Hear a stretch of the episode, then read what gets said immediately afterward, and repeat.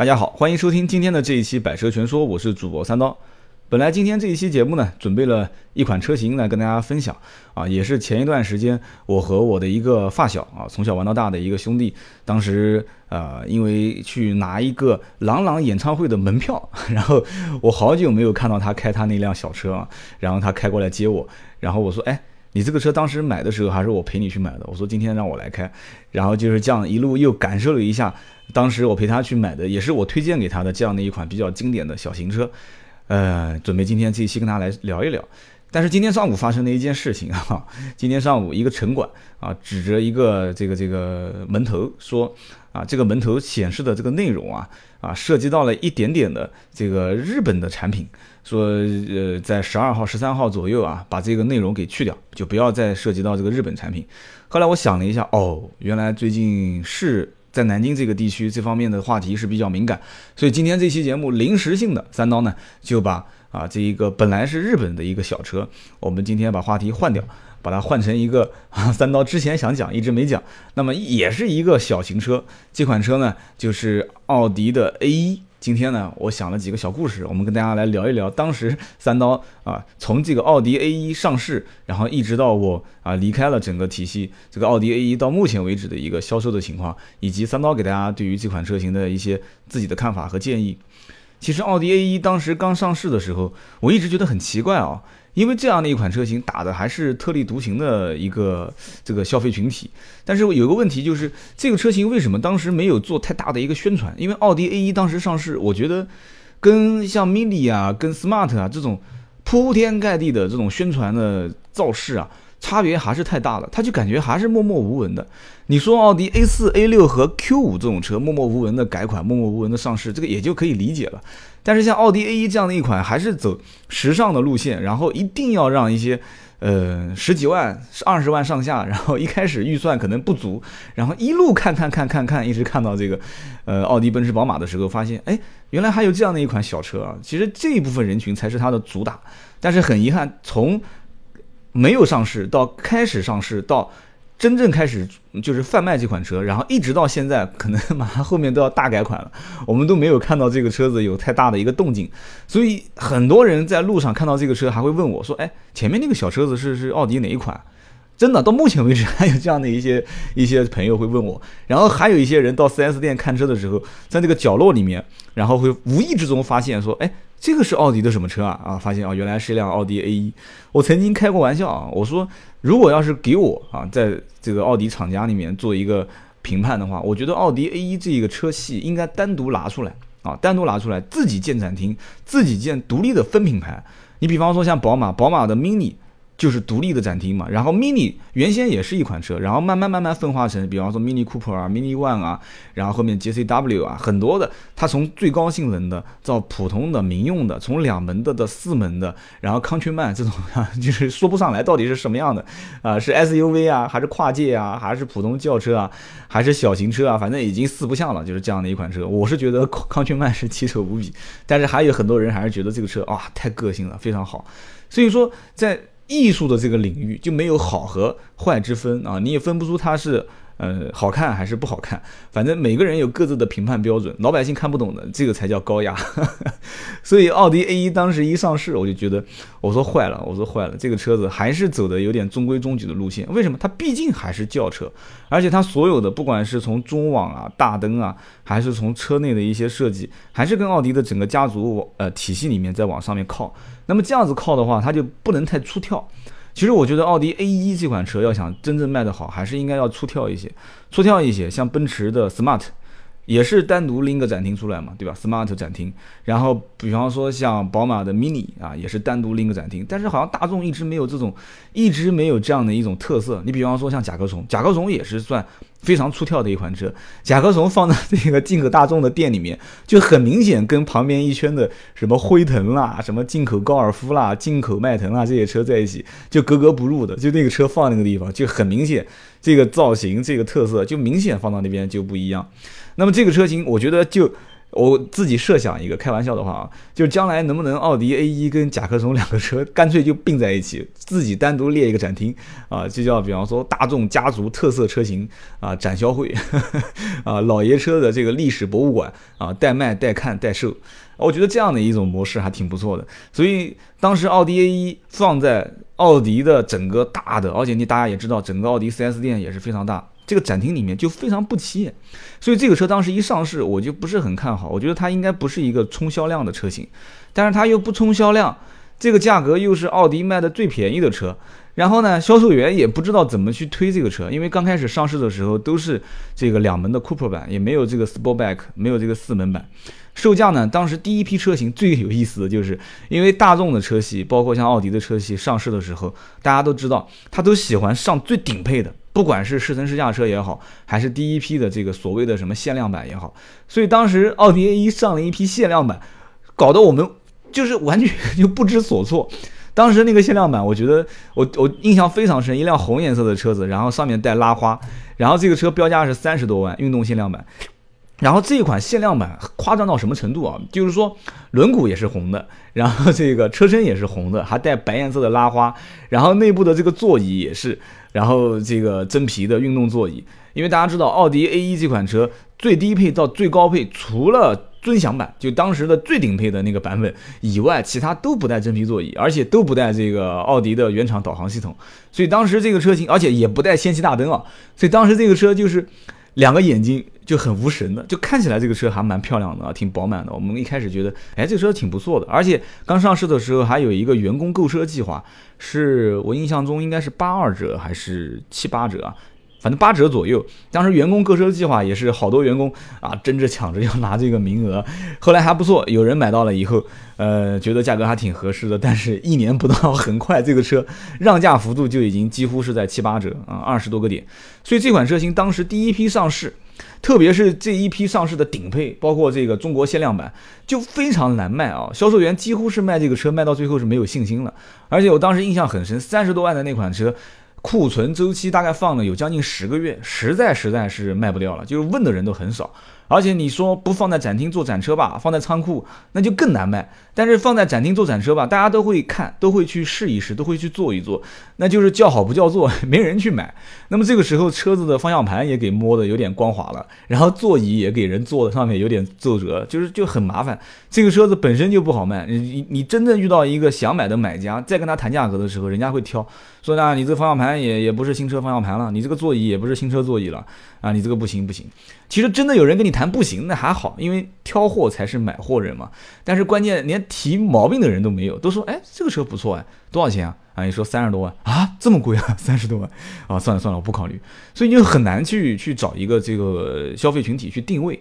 所以后来最后这台车卖给谁的呢？卖给了一个啊某国税局的一个啊呃年纪比较大的一个领导啊。这个领导确实是不差钱啊，来的时候就讲我。定位就是要买一辆小车，大车你不用跟我介绍了。你们奥迪有什么小车？当时他都不知道有奥迪 A1 这款车，当时他们还是一个中间推荐的人，推荐他来买奥迪 A3 的。然后后来说，呃，你不如看看 A1。当时一眼看到这个 A1，说，哎，这个车不错，这个车小。因为他的需求点就是要小，因为他平时开车，以前开的这款车型也是，呃，凯越啊，也不算太大，但是他觉得反正不是很方便，还是要再小一点。可能看到周围有人开到这个 smart，开了一些 mini，他当时觉得说，啊，还是有点高调了，我还是买一个奥迪的车子吧。家里面可能其他亲戚也都是开奥迪，所以当时看到了 A 三，然后看到了 A 一，所以我就买 A 一。但是一听这个价格，就是不差钱的人，他也会觉得很惊讶，说这个车卖三十多万啊。他凭什么卖三十多万？你跟我说一说，然后我们就把这个车加配的一个很长的清单给他看啊，告诉他这个原先配置上是没有的啊，这个也是没有的，这个也是没有的啊，然后这些这些这些这些，他根本就听不懂很多东西。他你跟他说这个轮毂是更换过的大轮毂，然后这个运动排气，然后这个运动座椅，然后这些这些，他说我我不懂啊，但而且我也不需要，我就是要一辆小车就可以了，我不不买这一款，我不买这一款。然后我们的销售也是比较强悍的啊，然后中间我也搭了一个配子，然后也是在跟他做一些工作。我说这个有些东西呢，车子买来是改善生活的，是用来体验的啊。如果说你对各方面配置都不需要的话，我觉得其实桑塔纳也是可以买的，对不对？因为车子用来代步的话，就不没有一些品牌的区分，对不对？没有舒适性的这种讲究。但是如果车车子把它作为一个生活品质的提升啊，我觉得这里面需要讲究的东西就很多。我说，而且奥迪 A 一它是一个文化啊，它不仅仅是一辆车啊。当时长篇大论讲了很多东西，最后他说，哎，不提了，反正最后你就跟我谈这个车优惠多少吧。然后也是给了一个比较劲爆的价格，这个价格据我了解到目前为止的话，应该在整个江苏周边，因为我有的时候了解价格都是整个江苏区域了解啊，还没有做到这么低啊。当时这台车也是。真的是放了血，老板咬着牙卖了，给了一个七几折啊，具体七几折就不说了啊，七几折的价格把它销售出去了。当时这辆车真的是让我们捏了一把汗，如果当时再不卖的话，那就要给他插一个蜡烛，要给他过一岁生日，真的是很快就要开始过一岁生日了啊。所以这样的一款车型，我觉得在国内的话啊，1.4T 的发动机配双离合变速箱，怎么讲呢？其实很多人他不一定认。他真的是很多客户他不一定认，因为真正买一点四 T 加双离合变速箱，其实我买个高尔夫也就差不多了。而且一点四 T 加双离合能买到的车太多了，在大众的现在车系里面，你去看一看，不管是从三厢还是两厢，啊，是从越野车还是轿车，是从二十多万、三十多万还是到十多万，几乎覆盖了全车系啊，所以也就。在这个车型当中没有显出它的一些特色，而这款车我觉得它最失败的地方就是为什么氙气大灯不做标配啊？为什么真皮座椅不做标配？为什么 MMI 的这个导航系统啊？我不让它做标配吧，反正最起码在中等以上的配置应该啊最起码要配上。但是在二十多万的售价，因为这个车最低配十九万九千八嘛，然后二十二万多、二十四万多、二十八万多，然后一直到四门版，四门版比两门版贵一万块钱。还不错啊，这个厂家没有一根筋，就是一开始的限量版三十多万这个版本，我当时一直在纳闷，我说这个三十多万的版本以后如果常年都要是。呃呃，就比方说作为政治任务押给经销商去卖的话，那是会是一个非常痛苦的一件事情啊。那还不错，还不错。后来没有压啊，后来基本上发过来的车都是在二十二万多、二十四万多上下这些车型。所以当时两门版，而且大家要知道，一开始没有四门版，只有两门版。两门版卖的是非常痛苦的，很多客户都讲说，哎呀，这个车如果是四门我就买了。但是后来上了四门版之后，发现连过来问就是开口说的人都没有了啊！因为为什么呢？如果别人讲说啊，这个车如果四门版我就买了，销售员讲。哎，我仓库里面就有一个四门版，人家你当时客户立马就下不了台，所以当时客户可能知道有四门版，所以干脆这个车就不看了，所以这个车销量真的是很少很低啊，而且绝大多数看这个车的人都是在十九万多啊这个车型，而且看到了十九万多这个最低配的车型之后，还会去拼命的啊到处比价格，希望能以更低的价格去买这个车，那么这个心态我们就完全可以理解了。啊，怎么理解呢？就是你什么配置对于我来讲不重要。我要的就是一个壳子，讲起来我开个奥迪，对不对？然后啊，奥迪 A 一啊，是奥迪 A 一没问题，但是我奥迪 A 一也是奥迪，是不是？没有什么配置，等我以后有钱了，我慢慢改就是了。所以很多人是这样的一个心态。到目前为止，有人打电话给我问奥迪 A 一，我基本上开口就是你问的是不是最低配？基本上十个人九个都是会讲啊是最低配啊。当然这个十个人基本上一年可能也就那么十个客户问。所以奥迪 A 一这款车型，我觉得。从我心里啊打心底来讲的话，我是觉得它是可以做起来的一款车，要把它的文化的因素，然后这个推广还是需要很多年，因为毕竟 A 一这款车从它诞生到现在年限不是很长，你要跟 Mini 去比的话，你要跟 Smart 的这种文化跟 Mini 的文化去比，去造势，去引领潮流啊，形成这个啊用现在比较流行的话讲，就是形成这个社群效应。这还是比较难的啊，不仅仅是造一辆车，你还得把它的衍生的一个群体给造出来，这个是非常困难。就是用这个雷军，呃，这个雷雷应该雷军的话吧，就是叫参与感嘛。啊，雷军写的这本书，就是还是要让大家有一种参与感。但是这个车型目前来讲还没有看到这个亮点啊，我看到的是还是把它当成一辆车去卖。这个车要把它当成一辆车去卖，我会觉得会比较失败啊。那甲壳虫是不错的，甲壳虫一直是有文化的内涵，一直都是有一批的死忠粉丝，然后一直会有一些人。觉得我不看它的性价比，我也不看它的配置，我也不看它的动力啊，为什么买它啊？就是因为它是一辆甲壳虫。所以当时我们讲到卖 A 一的这个车的时候，我们遇到的非常大的问题点，两门的、四门的。但是四门上市之后，我们也会遇到更大的问题，就是什么呢？就是四门比两门贵一万块钱，然后配置相差还是比较。啊，还是比较一致的啊，就没有太大的差别。然后也不像以前呢，用这个 Ego 啊、什么 Urban 啊这种版本，大家都听不懂的啊，洋文啊，现在都是用这个技术型、时尚型、舒适型，用这个版本来。但是有个问题就是，四门版上市之后，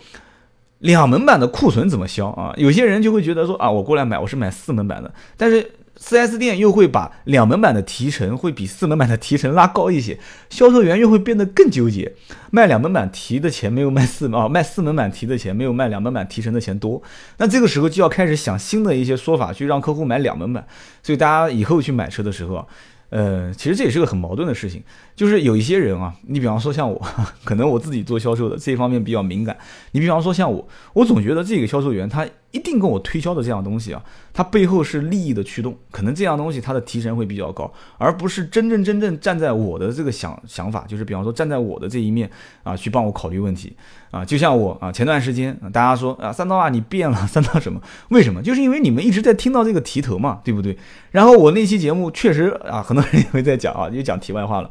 那期节目是凌晨两点钟录的，那一天真的是时间赶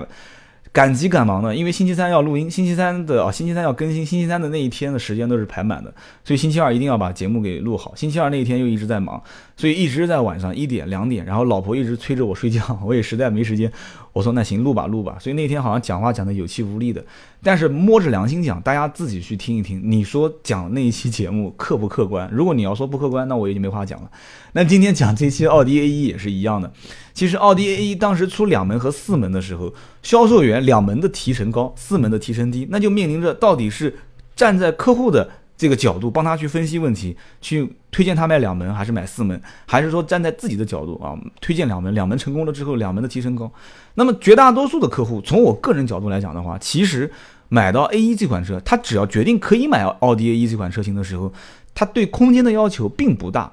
一般都是家里面两台车，甚至三台车，而且这辆车子一般是给老婆开啊。一般男男性买这个车的还比较少，而且男性车主买这个车型的人，绝大多数都是偏年轻化的。比方说大学刚毕业，两口之家，然后以后有了孩子了，结了婚之后，这个车可能将来啊再换掉，或者说淘汰给老婆开，然后再买一辆这个三三厢车或者是 SUV。那么绝大多数人对这个车的空间要求不高的情况下，实际上这个车型我倒是觉得四门版。还是有点多余，可能我这个话讲的有些人不认可，为什么呢？因为它的车身轴距没有变得太大，而且它的长宽高都没有太大的变化。那么这个四门版它的后排空间就没有得到很大的利用。那么没有得到很大利用的话，以至于说这个车型它的后排这个门开开来之后，跟两门版把前排座椅。打开，然后人再坐进去，就多了一个步骤而已嘛，这个是不是？所以这个里面，我觉得相差的问题不是很大啊。这个车长度呢，一个两个车的长度都是一样的，四门版，然后轴距的话也是一样的，所以。整个车子的区别就是宽度啊，一个是一米七四，一个是一米七四六，然后一个高度是一一米四幺六，一个是一米四二二啊，这个是一个是 Sportback，一个是啊 Cooper 啊 Cooper 的这个两门版，所以在推客户的时候，你也可以有非常强硬的话术跟他讲，车身空间你的得房率嘛，就像买房一样，没有太大区别，所以两门跟四门你可以自己自行考虑，但是我更推荐你买两门，所以两门的话其实也是更原汁原味的，这个车可以去参考什么车型呢？比方说。啊，奥迪家族的奥迪 A 五，包括宝马很多车系也是一样的嘛。宝马三系也会有两门的这个 Cooper 的轿跑，也会有四门的啊。然后宝马有一个四系，可能很多人都不晓得是吧？宝马还有四系，所以四系这个车型卖的比较冷门的原因也是，还有宝马二系也是。我前段时间一个朋友也是提宝马的 M 二三五 i。然后这些车型都是，所以你说这些车能不能做四门？可以开个四门没问题，但是开了四门之后就会觉得有点怪。那么奥迪 A 一做四门这个市场定位的话，我觉得也是相对来讲有点模糊的，最起码不用那么着急嘛，对吧？这个车型先上市一段时间，然后慢慢的啊做文化、做市场、做社群，做好之后，看看能不能做独立的展厅，然后再衍生车型。衍生车型的时候，你想想看，Mini 那么长时间都没有做四门版。他难道不知道做四门版更实用吗？你说是不是？包括 Smart，Smart 一直两门，但 Smart 开四门的可能性也不大啊。所以说这个车型，我觉得现在在奥迪的整个 4S 店去卖啊，如果厂家不把它定义成一个将来是啊做销量、挺销量的车型，我觉得没什么太大问题。但是如果将来想要靠这款奥迪 A1，就像比方说现在 Mini 好像在南京一年的销量应该是在两千台上下吧，两千多。两千两千台上量，呃上下，然后这个 smart smart 在南京应该也是差不多卖到一千出头，当年也是从一年五百台、四百台，然后到七百台，到一年八百台，到一千多台。所以，而且这两个团队很多领导都认识，所以他们当时做市场砸经费进去，然后做宣传、做客户的粘连度的一些体验，然后做。啊，一些什么小虫子啊，小虫子是甲壳虫啊，然后这甲壳虫也是做了很多的一些宣传，这个粘连度是非常非常需要啊，不停的投入一些经费，投入一些市场这个事件的营销，然后才能慢慢的让客户持持续对你有一些关注度。所以奥迪 A1 这个车子目前来看，嗯，还是说一说这个车的驾控体验吧。可能很多人讲三刀讲的都是一些这种什么题外话这些东西，其实驾控体验奥迪 A1，呃，几句话就可以把它说得很清楚。第一个，这个车子看起来很小啊，然后有一些肌肉感，但是实际上开起来呢。我觉我个人觉得啊，方向盘还是蛮重的啊。mini 我也开过，mini 的方向盘也挺重的。我一直觉得很奇怪，为什么小车子方向盘都要做重？后来有些人跟我聊天啊，但是这个没有科学依据啊，说这个小车因为轴距比较短，如果你方向盘很轻的话，过转弯的时候灵敏度过高，很容易因为轴距短嘛，而且它前轴就是前轴距前轴也会比较短，整个车的轴距也很短，所以它前悬靠的比较靠前，就像面包车一样的话，你想想看，面包车如果你要转弯，所以人家开玩笑讲就是你。插队的时候，什么车最容易？那就是面包车嘛，还有公交车嘛，对吧？但公交车大家觉得好像插队不好插，其实你错了，公交车是最好插队的，因为司机是几乎脸是贴到前面的挡风玻璃的，所以他的前面的这个。前前悬挂啊是非常靠前的，它的转向机也是靠前的，所以它基本上方向盘一打，车子整个就直接很快的就转过去了。但是面包车啊，包括这种小的短轴距的车型，这种情况会有一个非常危险的，就是如果你车速过快的时候，你方向盘再很灵敏，你一打方向，车子就翻掉了啊，这是非常容易理解的。但是你如果是个很长的长轴距啊，你比方说就像马云马老板开的这个迈巴赫的六二这种车型，你随便怎么开它也不会翻啊，你开个一百码、两百码、三百码，你就是。打什么弯，它最多也是晃来晃去的，应该是不会翻，啊，所以说这个车型当时我觉得方向盘重，可能有这么一点点的理论依据啊，所以当时这个车我觉得第一方向盘重，第二就是它的整个内饰相对来讲。啊，做工不管是从质感上来讲的话，还是不错的。但是为什么不给咱们配一个真皮座椅啊？可能国外小型车啊，对环保啊，当时没办法。我们学的这个话术就是什么呢？话术就是啊，国外的车型它对环保是有讲究的啊，在国外环保，嗯，所以不要这个车型做真皮座椅。其实这个话我说完都想刷自己嘴巴啊，这扯太扯了吧？你你要如果环保那 OK 啊，你奥迪 A 六你也别加真皮座椅啊，你 Q 五也别加，你 A 四也别加，对不对？你 A 八全系你就不要标配真皮座椅了，你奥迪 A 八 W 十二你直接用这个织物座椅，对不对？有钱的人有身份嘛，你更应该为环保做贡献，是不是？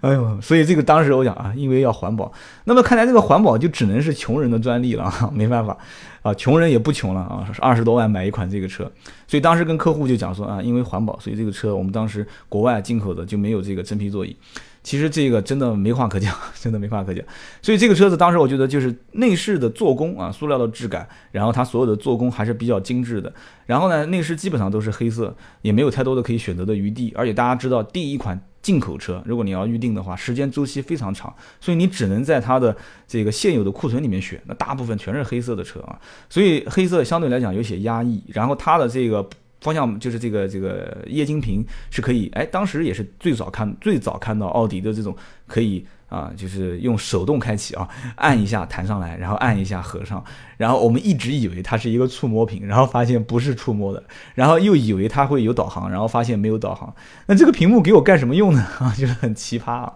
大众好像一直都是这样子，包括高尔夫也是，给你一个屏幕啊，斯柯达也是啊，给你一个屏幕，但是就不给你导航啊。但是你自己后加也行啊，也没没什么问题。所以当时这个车型我们觉得配置太低啊，然后这个车售价有点偏高，所以一直等着它降价。果不其然，这个车啊，价格一直没挺多长时间，就降降降，呼啦一下就降了很多。但这个车子在开的过程当中，实话讲啊，还是比较顺的啊。一点四 T 的发动机，一百二十二马力，然后加上七速双离合变速箱，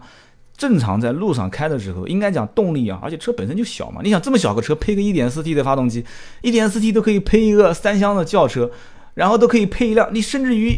你甚至于帕萨特一点四 T 都有。然后甚至于越野车都有一点四 T，所以根本就不用想，动力没什么问题。所以当时这个车不管是跑高速也好，低速也好，啊，偷偷的跟大家讲，当时 A 一刚上市的时候，也是第一辆试驾车就是发到我们家，所以我应该算是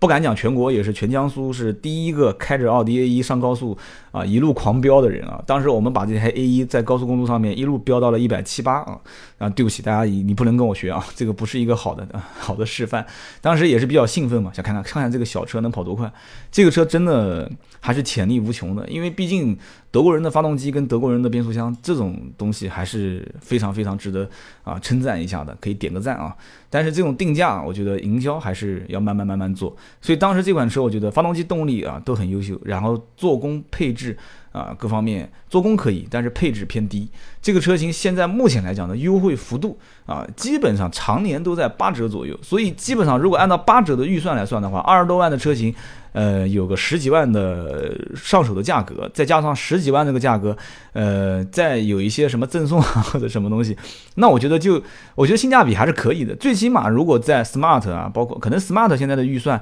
更低，Smart 的车主预算可能就在十万左右，可能在 Mini 啊啊或者在奔驰的。奔驰的 A 或者奔驰的 B，就是 A 和 B 这两个级别的一些车主进行比较的时候，可能有一部分人会稍微的啊去瞄一眼这个车，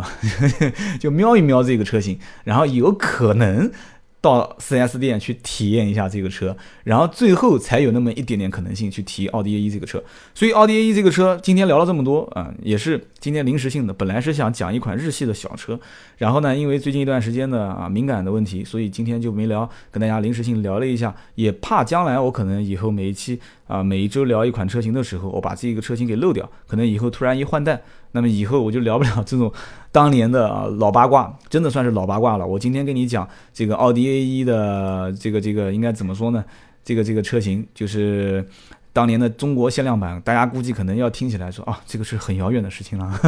其实也不是很遥远啊。那么如果讲到这个事情的话，今天我想跟大家最后讲的就是啊，这款车型反正。这个售价，我觉得不应该是大家的首选，除非你特别喜欢这个车型的外形。但是如果要是真的在二十多万想买一款小车，而且完全不差钱的话，啊，在奔驰的 A 系、B 系、宝马的 Mini 以及 Smart 之间选，可以带上啊奥迪 A 一一起来进行一些体验，一起感受一下，然后是不是你的菜啊？这个车型的保值率相对来讲，在这几个车当中的话，应该算中等偏上吧，因为毕竟有四个环啊。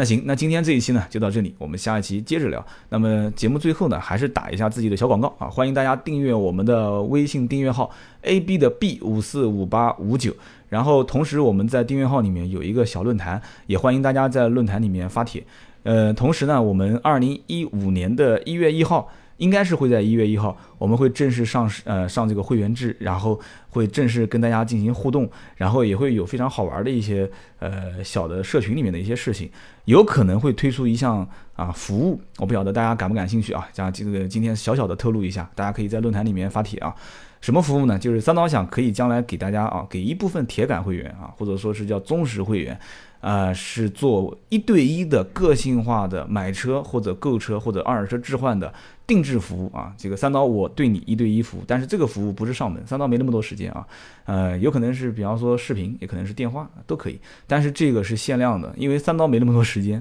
也可能比方说一个月就那么一百分钟的时间，或者说比方讲一年啊五十通电话啊，或者是随机啊，或者是怎样，这个我们都没想好，也可以听听大家的意见，因为毕竟我觉得呃分享一些经验。或者说靠技能吃饭啊，这个我觉得应该讲，大家是应该算支持我啊。如果说不靠技能吃饭，三刀明天把裤子一撕，然后直接啊 不是撕，把衣服一脱，跪在地上去行乞，那这个就是不靠技能吃饭了啊。这个也要靠技能，要刷脸啊，这个是刷厚脸皮。我觉得靠技能吃饭，三刀也在不停的学习当中。前几天我看到有些啊听友在评论的时候也在讲说，哎呀，三刀啊，你这个人不专业啊，你看你前面讲了几期，这个也不知道，然后那个也不知道。他说：“你还出来误导大家啊？”